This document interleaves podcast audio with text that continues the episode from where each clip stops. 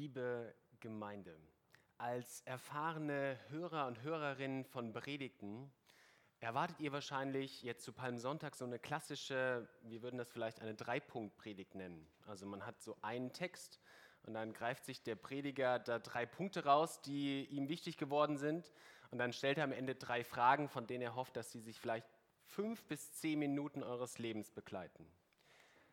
Heute machen wir eigentlich genau das Gegenteil. Anstatt dass ihr eine Predigt hört mit drei Punkten, könnt ihr in der nächsten Woche drei Predigten hören, die eigentlich nur einen einzigen Punkt haben. Nur eine einzige Frage stellen und die Frage ist folgende. Welche Bedeutung hat Tod und Auferstehung von Jesus Christus für dich? Um diese Frage zu beantworten, müssen wir verschiedene Punkte klären. Wir müssen Personen kennenlernen, wir müssen Voraussetzungen verstehen, wir müssen Zusammenhänge erkennen. Doch im Grunde ist es nur eine einzige Frage, nämlich welche Bedeutung hat Tod und Auferstehung von Jesus für dich? Warum sollte das wichtig sein? Es gibt ja Fragen in unserem Leben, die sind unfassbar unwichtig. Also die Frage, ob es der oder das Nutella heißt. Hat jetzt für mein Leben, für so den ganz praktischen Vollzug, ob es mich glücklich macht, kaum eine Bedeutung. Also ich weiß, es heißt offensichtlich das Nutella, aber gibt es meinem Leben jetzt mehr Perspektive, mehr Glück? Ich glaube nicht.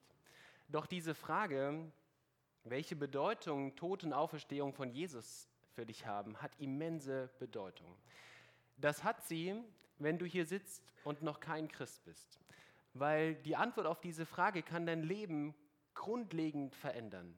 Es kann die wichtigste Antwort sein, die du in deinem Leben finden wirst. Aber diese Frage hat auch für dich immense Bedeutung, wenn du hier sitzt und schon seit fünf Stunden, fünf Jahren oder 50 Jahren Christ bist, weil sie will dein Leben immer wieder neu verändern.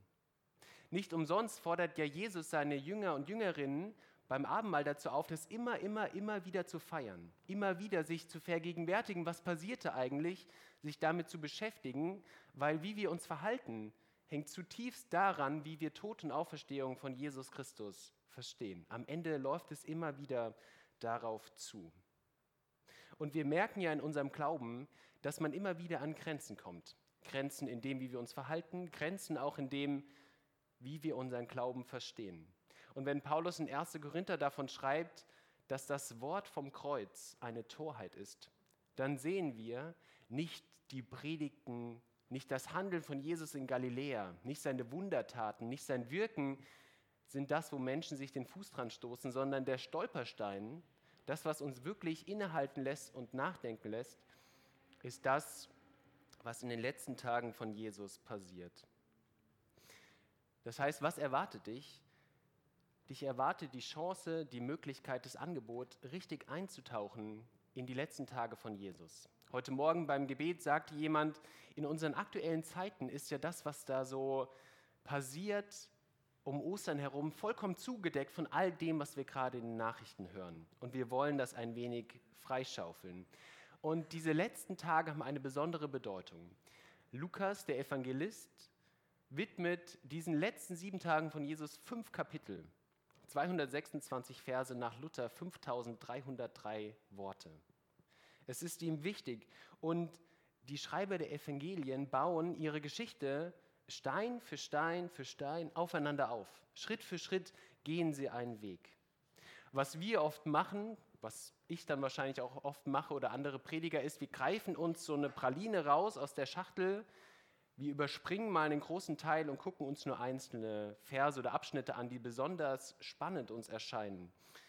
Doch das machen wir, wenn wir in einem Buch lesen, auch nicht. Wenn wir einen Roman lesen, überspringen wir jetzt ja nicht mal 20 Seiten. Wenn wir in den Film schauen, gehen wir jetzt ja nicht mal eine Viertelstunde raus, um den Müll rauszubringen. Sagen wir, es wäre ein großes Haus. Da würden wir auch sagen, wir verpassen was von der Geschichte. Und deswegen lade ich dich, lade ich euch ein, dir diese Woche mal intensiv Zeit zu nehmen, um dich mit diesen letzten Tagen von Jesus zu beschäftigen und dich nochmal ganz neu zu fragen, was hat es eigentlich mit mir zu tun? Ganz konkret sieht das so aus. Palmsonntag, Karfreitag, Ostersonntag, drei Predigten, alle zum Lukasevangelium. Und dann findet ihr ab morgen in der App heute auch schon ausgedruckt draußen, kommentierende Begleittexte zu den ganzen Kapiteln dazwischen. Das heißt, ihr nehmt euch Zeit, ich lade euch ein, nehmt euch Zeit, Viertelstunde, halbe Stunde, jeden Morgen und lest die Texte, die passieren zwischen Lukas 19, wo wir heute starten, bis hin zu Lukas 24. Heute, morgen, Dienstag, Mittwoch, Donnerstag, Freitag eine Predigt, Samstag, Sonntag wieder eine Predigt. Und ich glaube, es gibt dir die Chance, nochmal ganz neu zu entdecken, was da am Kreuz passiert und welche Bedeutung es auch für dich hat. Darum sollst du nun so zu meinem Knecht David sagen. So spricht der Herr Zebaoth. Ich habe dich genommen von den Schafhürden, dass du Fürst sein sollst über mein Volk Israel, und bin mit dir gewesen, wo immer du hingegangen bist, und habe alle deine Feinde vor dir ausgerottet. Und ich will dir einen großen Namen machen, gleich dem Namen der Großen auf Erden, und ich will meinem Volk Israel eine Stätte geben und will es pflanzen, dass es da selbst wohne und sich nicht mehr ängstigen müsse, und die Kinder der Bosheit es nicht mehr bedrängen, wie vormals seit der Zeit, da ich Richter über mein Volk Israel bestellt habe. Ich will dir Ruhe geben vor all deinen Feinden. Und der Herr verkündigt dir, dass der Herr dir ein Haus bauen will. Wenn nun deine Zeit um ist und du dich zu deinen Vätern legst, will ich dir ein Nachkommen erwecken, der von deinem Leibe kommen wird. Dem will ich sein Königtum bestätigen. Der soll meinem Namen ein Haus bauen, und ich will seinen Königsthron bestätigen ewiglich. Ich will sein Vater sein, und er soll mein Sohn sein.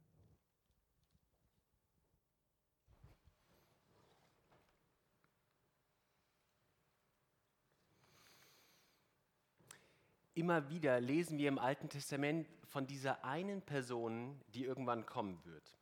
Die Namen für diese Person sind unterschiedlich. Der Messias, der Sohn Davids, der König von Israel, der Löwe von Juda, der Menschensohn. Und Generation für Generation für Generation von Juden warten darauf, dass diese Person kommen wird, dieser König von Israel dass diese Person kommen wird und Rettung bringt. Und je größer der Druck von außen ist, je größer die Gefahr ist, umso größer die Sehnsucht bei den Juden, dass endlich der Retter kommt, der König von Israel. Und in manchen Evangelien wird daraus ein großes Geheimnis gemacht. Im Markus-Evangelium wird immer tunlichst vermieden von Jesus, dass irgendjemand zu früh davon erfährt. Doch bei Lukas, mit dem wir uns ja die nächsten sieben, acht Tage beschäftigen, ist das anders. Von vornherein ist vollkommen klar dem Leser und der Leserin oder den Leuten, die es dann hören, wenn es vorgelesen wird, hier in der Krippe, in Bethlehem, da liegt der König von Israel. Der Engel kündigt es der Maria bereits vor der Geburt an. Er wird groß sein und Sohn des Höchsten genannt werden. Und Gott, der Herr, wird ihm den Thron seines Vaters David geben. Und dann hören es die Hirten auf dem Feld. Dann besingt der Simeon es in seinem Lied. Und Gott lässt es in einer Stimme über die Wasser des Jordans erschallen, als Jesus sich taufen lässt. Der Leser von Lukas weiß, der Retter ist da, auf den wir so lange gewartet haben. Der König von Israel ist da. Und Jesus fängt an, öffentlich zu lehren. Und was er sagt, was sein Thema ist, ist, das Reich Gottes bricht an. Und die Leute denken wahrscheinlich, oh endlich, endlich werden die Römer aus dem Land geworfen. Und das glaubten wahrscheinlich seine Jünger, seine Jüngerinnen bis zum Schluss. Da kommt dann Jesus und irgendwann wird er unterstützt von Heerscharen an Engeln. Da kommt so eine Armee, die stellt sich hinter ihn, alles leuchtet und die Besatzer werden aus dem Land geworfen. Und Jesus kommt und setzt sich auf einen goldenen Thron und regiert diese Welt. Ganz konkret kommt Rettung. Doch das, was Jesus von diesem Reich Gottes erzählt, ist irgendwie anders. Nicht so viel Macht, nicht so viel Prunk, nicht so viel Gold, sondern anders. Und er sagt, ganz am Ende werde ich auch nicht auf dem Thron sitzen, ganz, ganz, ganz am Ende schon, aber in Jerusalem werde ich sterben. Und in diesem Scheitern wird mein Reich groß. Dieses Reich Gottes, von dem er erzählt, ist irgendwie auf den Kopf gedreht. Das, wie die Menschen das kennen, so wie wir das auch kennen, ist, dass ja die Mächtigen und die Machthaber regieren. Und die armen Leute regieren offensichtlich nicht. Wenn es gut läuft, leben sie in der Demokratie und können ein Kreuzchen setzen. Doch Jesus sagt, mein Reich wird nicht ein Reich der Reichen, nicht ein Reich der Mächtigen, nicht ein Reich der Starken, sondern mein Reich wird ein Reich der Armen, der Schwachen und der Demütigen. Mein Reich, das Reich Gottes, bricht an in dem Lachen eines Kindes. Mein Reich zeigt sich in der Dankbarkeit eines Bettlers oder in der Fürsorge für eine Witwe.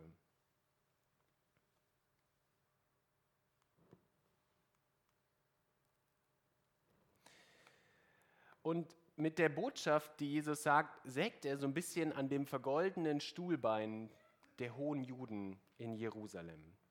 Denn sie wissen, wenn dieser Jesus kommt und das stimmt, was er sagt, dann verlieren wir alles, was wir haben. Dann verlieren wir unsere Macht, unseren Einfluss und unseren Reichtum. Doch noch ist es relativ entspannt, weil Jesus befindet sich oben im Norden in der Provinz Galiläa. Da ist es, da verbringt er seine Zeit, da predigt er und da zeigt er sich in Wundern und er ist noch ganz weit weg. Doch irgendwann im Lukasevangelium im Kapitel 9 wendet sich so der Blick. Der Blick wendet sich von Jesus und er schaut Richtung Süden, Richtung Jerusalem. Da lesen wir, es begab sich aber, als die Zeit erfüllt war, dass er in den Himmel aufgenommen werden sollte, da wandte er das Angesicht, entschlossen nach Jerusalem zu wandern. Und alles, was folgt, alles ab Kapitel 9, hat immer den Blick nach Jerusalem gerichtet. Ein ganz langer Bericht erinnert so ein bisschen an die Reise der Israeliten durch die Wüste. Jesus hat seinen Blick nach Jerusalem gewendet. Und ich stelle mir das so ein bisschen vor wie so eine Bombe. Eine Bombe ist vielleicht in aktuellen Zeiten ein schlechtes Bild. Ich nehme mal einen Silvesterkracher, ein bisschen weniger tödlich. Den Silvesterkracher habt ihr vielleicht alle schon mal angezündet abseits der letzten zwei Jahre. Und bei Lukas ist das so, der zündet quasi, der steckt diese lange Zündschnur direkt in Lukas 1 an. Ja, also der wartet nicht, der spielt nicht damit rum, der isst nicht erst Fondue, sondern der zündet quasi schon nachmittags um vier diese Zündschnur an, das ist eine lange Zündschnur. Und am Anfang brennt die Zündschnur ab und man fragt sich, wo ist eigentlich der Kracher dahinter? Ja, in Galiläa und dann brennt es da und man hört es zischen und was passiert? Doch ab Lukas 9 knickt so diese Zündschnur und man sieht, ach ja, da unten ist ja der Silvesterkracher und mit einer immer zunehmenden Geschwindigkeit brennt es darauf zu. Und der Leser weiß, irgendwann knallt's. Irgendwann knallt's, weil wenn da oben jetzt der König von Israel kommt nach Jerusalem und da ist aber der Thron besetzt, irgendwann knallt es. Und diese Zündschnur brennt immer weiter runter, bis sie dann in Lukas 19, in diesem, ihr kennt das wahrscheinlich, als Kind oder als Erwachsener. Irgendwann ist die Zündschnur in dem Silvesterkracher drin, aber es hat noch nicht geknallt. So dieser kurze Moment des Wartens, man weiß, jeden Moment könnte es knallen. Da sind wir jetzt in Lukas 19. Dieses gespannte Warten, man weiß gleich passiert was, man weiß nicht genau wann. Da befinden wir uns. In Lukas 19, 28 befindet sich Jesus kurz vor Jerusalem. Da sind zwei kleine Dörfer, Bethphage und Bethanien. Jesus hat die letzten Tage in Jericho verbracht. Um ihn herum die Menge seiner Jünger, nicht nur die zwölf, noch mehr Männer, Frauen, vielleicht ein paar Kinder. Und dann steigt Jesus einen Berg empor. Wir würden wahrscheinlich hier im Marburger Hinterland sagen, eher einen Hügel als einen Berg. Und er steigt diesen Hügel empor, gesäumt von Olivenbäumen. Und dann steht er oben drauf und kann nach Jerusalem blicken. Und dann sieht er die Stadt, die Stadt Jerusalem. Und stellt euch mal vor, ganz Israel wäre ein Körper. Ganz Israel, nicht nur das Land, sondern auch das Volk wäre ein Körper. Dann ist Jerusalem Herz und Gehirn gleichzeitig. Weil in Jerusalem ist nicht nur das Zentrum der politischen Macht, sondern Jerusalem ist auch das Zentrum des Glaubens. Hier steht der Tempel, den Salomo hat bauen lassen. Jerusalem ist die Stadt, die David erobert hat und zur Hauptstadt gemacht hat. Alle wichtigen Entscheidungen, politisch oder religiös, werden in Jerusalem getroffen. Und dem Leser der damaligen Zeit muss klar gewesen sein, wenn es irgendwann knallt, wenn es irgendwo knallt, dann in Jerusalem.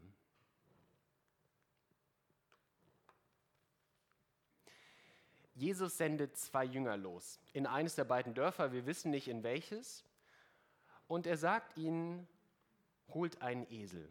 Die Zahl 2 wird uns in den nächsten Tagen noch öfter begleiten. Jesus scheint im Lukas-Evangelium immer ganz besondere Geschichte mit so exakt zwei Leuten zu schreiben. Und Jesus sendet diese beiden Jünger los in ein Dorf und er kann ihnen genau beschreiben, was da passieren wird. Er sagt, geht in das Dorf, da steht so ein Eselsfohlen, angebunden, scheint wichtig zu sein.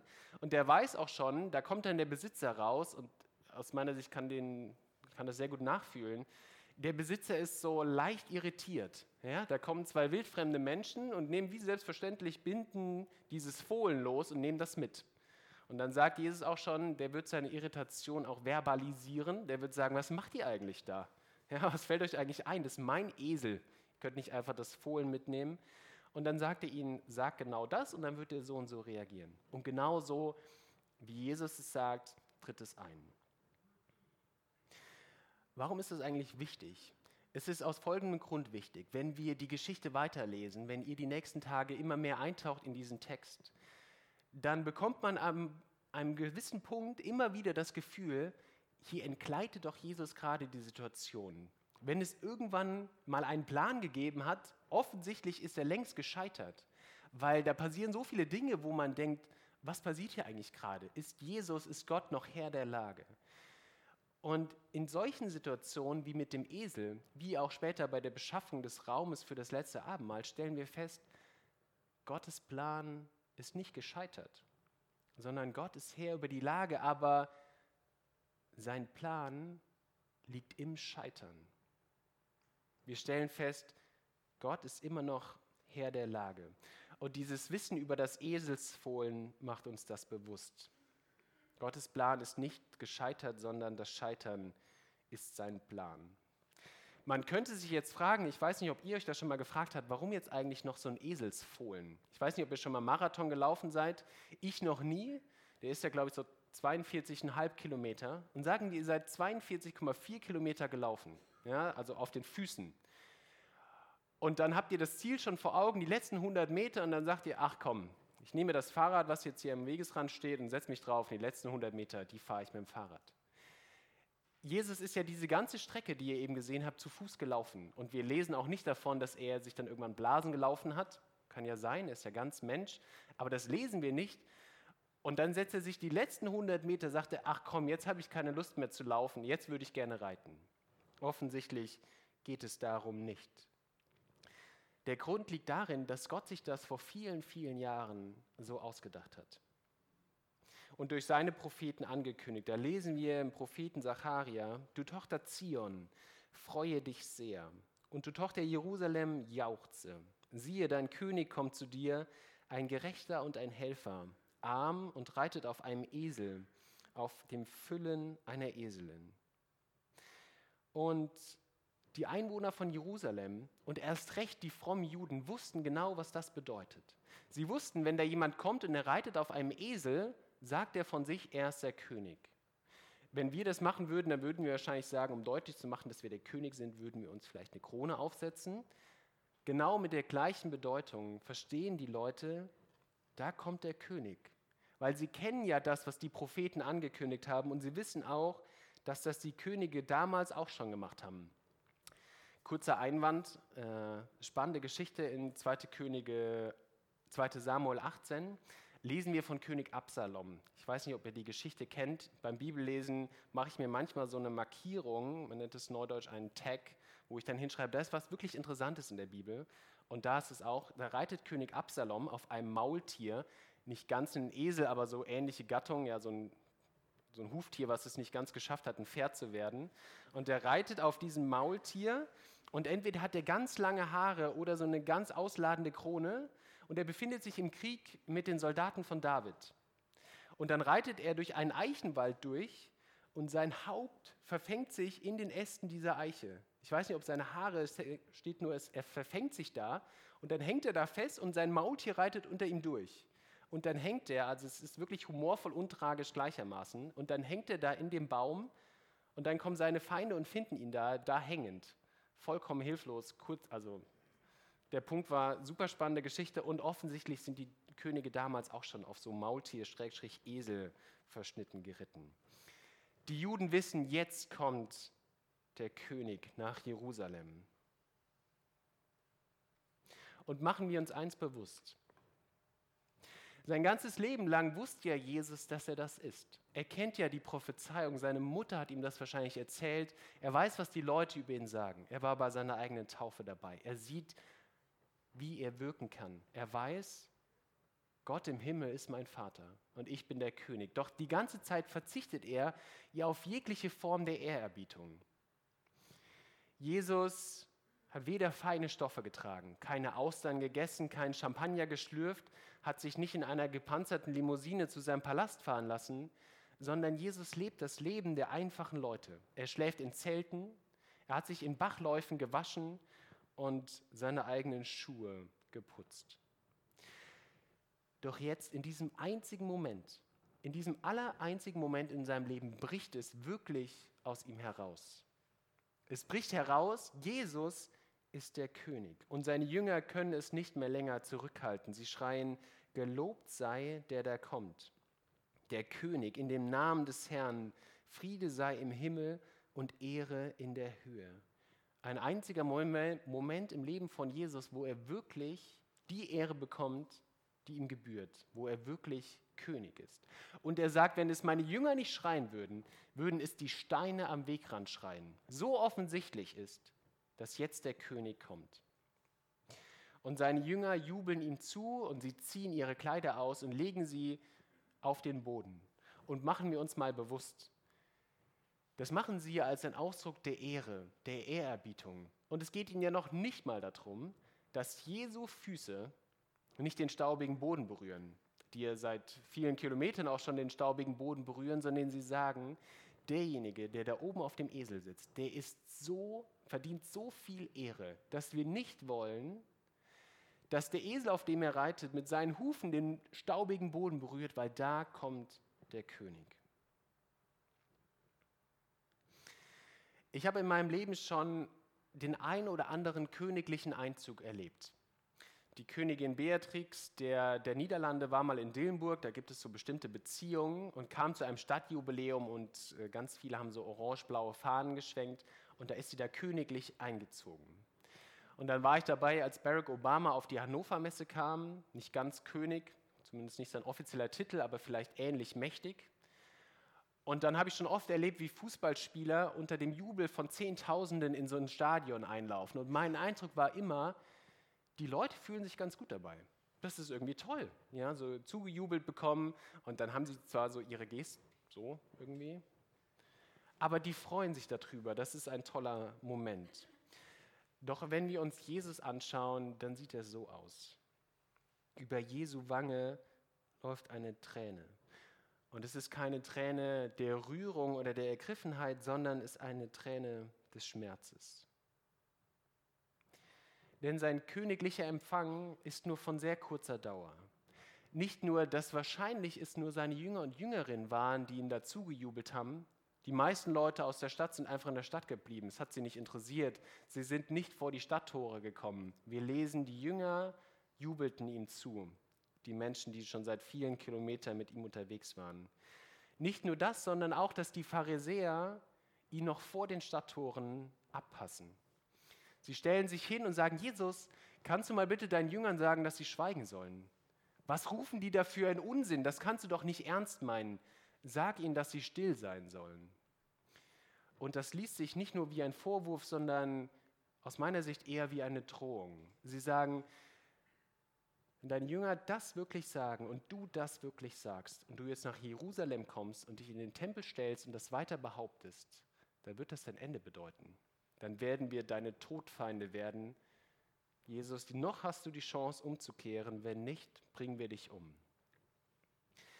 Und Jesus weint bitterlich auf diesem Esel und er weint über die Menschen in der Stadt. Und ich glaube, er weint wie ein Vater, dessen Kind, und das kann ich mir jetzt ja nur erahnen, zu einem selbst sagt, ich möchte keinen Kontakt mehr zu dir haben. So weint Jesus, denn was hier im Kleinen, so ganz nah rangezoomt bei Lukas vor den Toren Jerusalems passiert, ist, glaube ich, die Sünde, die im ganz Großen immer, immer wieder passiert ist. Nämlich die Sünde, dass Gott kommt und die Menschen ihn ablehnen. Das, was hier im Kleinen passiert, hier kommt der Sohn Gottes, hier kommt der König der Welt zu den Menschen und die Menschen sagen Nein. Das, was hier im Kleinen passiert, ist das, was im Großen passiert. Und Gott kommt und die Menschen stellen sich taub, wenn er redet. Sie verschließen ihre Augen, wenn er sich ihnen zeigt. Sie verschließen die Türen, wenn er ihnen nahe kommt. Sie bringen seine Propheten zum Schweigen und töten am Ende seinen Sohn. Und was Jesus dann sieht, ist der Untergang. Er weiß, es wird eine Strafe geben. Und nicht eine Strafe, die erst in Jahrtausenden von Jahren vollzogen wird, sondern es gibt eine Strafe über diese Stadt. Und nur 40 Jahre nach seinem Einzug wird diese Stadt dem Erdboden gleichgemacht sein. Der Tempel steht nicht mehr, die Römer sind gekommen und haben die Stadt erobert und niedergebrannt.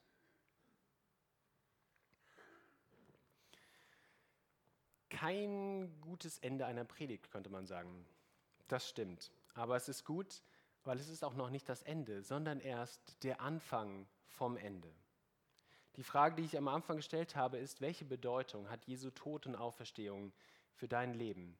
Und wir haben gerade die ersten Schritte gemacht, den Grundstein gelegt, das Fundament gegossen, vielleicht das erste Kapitel aufgeschlagen. Und wir werden uns Schritt für Schritt weiter vorwagen und werden herausfinden, welche Bedeutung hat das eigentlich für uns.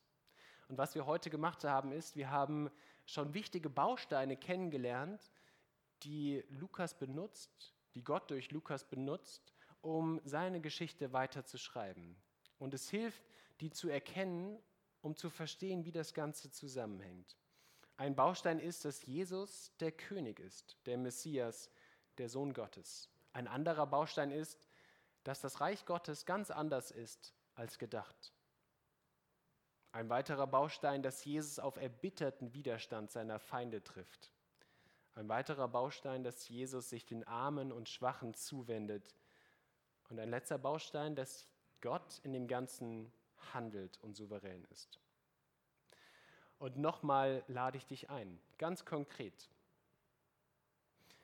Die Botschaft meiner Predigt ist einfach nur folgende. Nimm dir die nächsten Tage Zeit und beschäftige dich mit dem, was wir über die letzten Tage von Jesus erfahren. Ganz konkret, nimm dir morgen Zeit, Viertelstunde, 20 Minuten, jeden Tag und mach entweder unsere Gemeinde-App auf oder wenn du die Gemeinde-App nicht hast, nimm dir vorne so einen zusammengetackerten Stapel von Papieren mit und lies die Bibeltexte und lies, weil es manchmal hilft, den Begleittext, den ich dazu geschrieben habe und entdecke, wie Dinge aufeinander aufbauen, wie sie zusammenhängen, weil ich glaube, so kann sich ganz neu für uns erschließen, was da passiert. Nicht nur einfach eine Seite aus einem Buch rausreißen und dann was über die Kreuzigung und Auferstehung lesen, sondern verstehen, ja stimmt, das habe ich gelesen. Ach ja, und deswegen nimm dir die Zeit und macht das gerne zu zweit. Tauscht euch darüber aus und fragt euch ganz neu, was Jesu Tod und Auferstehung für dich bedeuten. Amen.